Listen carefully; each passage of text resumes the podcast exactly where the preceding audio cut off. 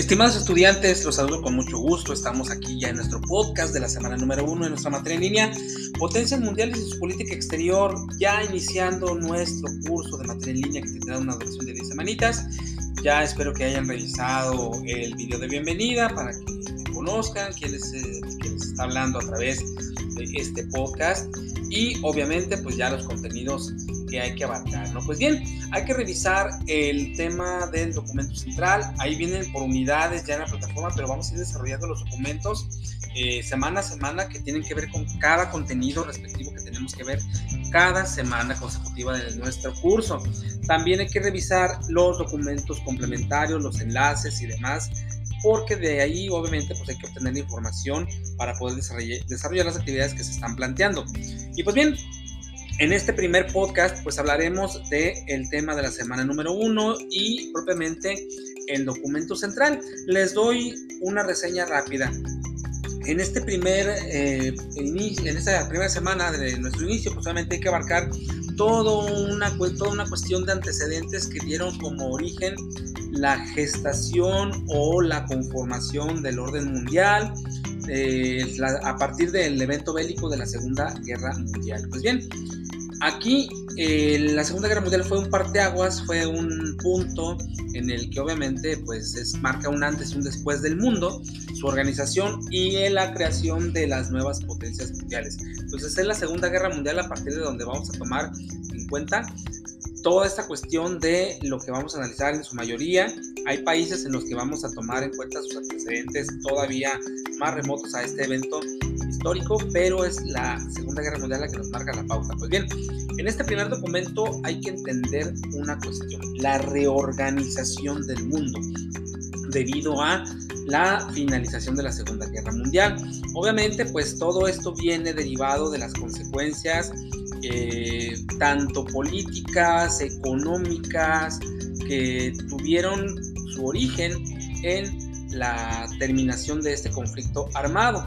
Eh, uno de los más, de los más este, eh, analizados a nivel mundial, puesto que derivado de este conflicto, pues surgieron muchísimas cosas y en el tema que tenemos que abarcar nosotros, pues obviamente, pues también marca el nacimiento, la conformación de potencias eh, que unas se mantuvieron y otras empezaron a surgir. Entonces, en ese sentido, bueno, pues primero hay que establecer cuál fue el contexto de la política y economía internacional de la Segunda Guerra Mundial. Pues bien, en ese sentido, pues había una devastación total. Sabemos que existía la Unión de Repúblicas eh, Socialistas Soviéticas. Estuvieron interviniendo también, pues, países como Gran Bretaña, este, eh, Estados Unidos, por una parte, por otro lado estuvo Alemania, Japón, que ya en su momento los vamos a analizar también. Y bueno, pues hay que, hay que entender que, bueno, las, las condiciones con las cuales se desarrolló el mundo o los países que intervinieron fue a partir de una situación generalizada de catástrofe, ya que hubo pérdidas que afectaron diversos sectores, tanto el industrial, materias primas y el campo. Esto conllevó pues a la muerte de millones de personas, ya que obviamente además de los encuentros bélicos, los bombardeos, estuvo, acuérdense, la, también los lanzamientos de las, de las eh, bombas, bombas atómicas. Posteriormente a eso, a que termina la Segunda Guerra Mundial, inicia otro conflicto que es la Guerra Fría, que también ahí en los materiales viene. Fue un enfrentamiento que no fue directo, así que eran como que las cuestiones indirectas que se enviaban tanto a Estados Unidos como a la Unión de Repúblicas Soviéticas, pero no hubo un conflicto armado, armado directamente. Derivado de esto, bueno, más que nada afectaban ahora sí que a sus aliados, porque pues, querían apoyarlos en distintas causas y pues se ponían así como que zancadillas, ¿no? Para que no los ayudaran de forma óptima, óptima, perdón. Luego viene el tema de que se descubren armas nucleares tanto de un lado como de otro y entonces ya que los dos se hacen como que disimulados, como que ya no, ya no vimos nada, pero pues entonces manejémonos en santa paz.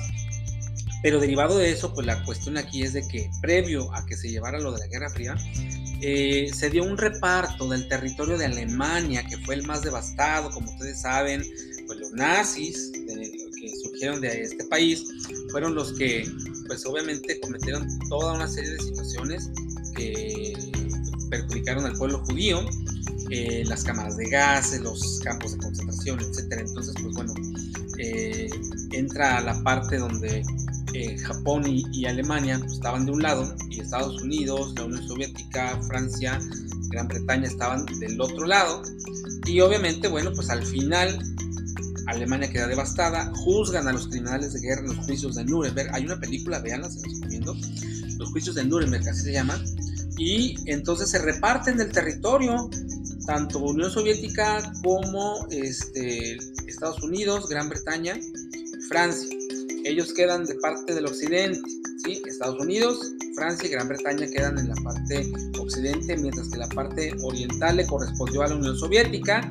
Y bueno, pues se crea el muro de Berlín, empieza a haber diferencias en cuanto al sistema económico, no le va muy bien a la Unión Soviética, del lado de, los rusos pues empieza a haber una serie de dificultades que la gente no toleró y pues duró pues casi 30 años la, esa división con el muro de Berlín hasta los años 80 que se derivó y se, se reencontraron familias, amigos y ya planteando una situación política muy distinta que ya en su momento vamos a abundar más.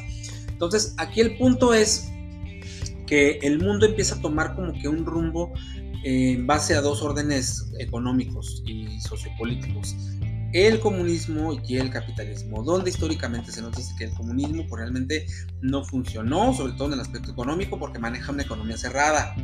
Y mientras el eh, capitalismo eh, pues es más libre, más abierto, eh, comercia abiertamente con otros países, entonces pues ahí viene una situación más activa, más plural, donde pues, se reporta un poquito más de flexibilidad, ¿no? ya que se permite la inversión, la iniciativa privada es la que maneja los capitales. En el comunismo, pues no, en el comunismo los medios de producción son parte, o más bien están eh, manejados por el Estado, y si bien maneja una, una situación estandarizada para todos, no se demostró que fuera lo óptimo. Entonces, pues por ahí viene esa situación.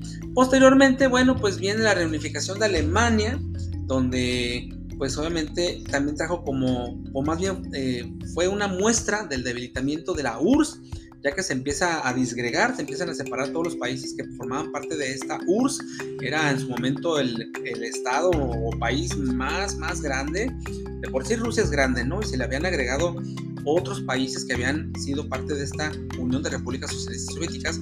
Se empiezan a separar, empiezan a declarar su independencia, empiezan a, establecer regímenes políticos y económicos distintos, pues hasta que termina la, la pues ahora sí que el periodo de existencia de la URSS y queda nada más Rusia, viene una situación ahí política eh, de varios cambios, también ya en su momento lo vamos a tocar, pero aquí el punto principal de esto es que derivado de la Segunda Guerra Mundial se da una pelea, una lucha entre dos países principalmente, la Unión Soviética, encabezada por Rusia, y Estados Unidos, donde obviamente se empezaron a poner zancadillas, se empezaron a competir en todo, pero obviamente pues sabemos que, pues, la URSS decayó y pues por su parte Estados Unidos se empieza a, coronar como la potencia número uno a nivel mundial. Chicos, esta y más información van a encontrar ahí en los documentos complementarios. Este es un podcast de referencia también para hacerles una pequeña reseña de lo que es el, la semana número uno, los contenidos que tenemos ahí.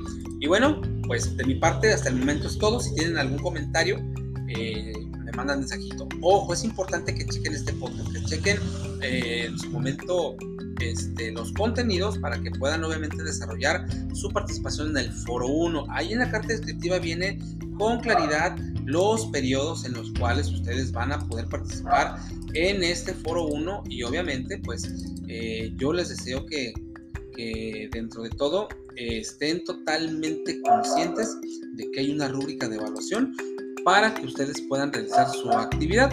El foro 1 pues tiene como fecha límite para realizarlo el 24 de septiembre, domingo 24 de septiembre.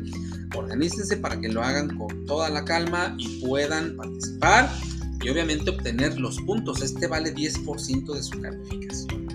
Chicos, de mi parte, por el momento es todo. Les deseo éxito. Vamos a echarle ganas. Vamos arrancando nuestro curso y vamos a echarle ganas en estas 10 semanitas para que todo nos salga bien. Yo quedo a sus órdenes. Cualquier duda, comentario, ya saben, a través de los mensajitos, con todo gusto los atiendo. Cuídense mucho, que estén muy bien y excelente semana.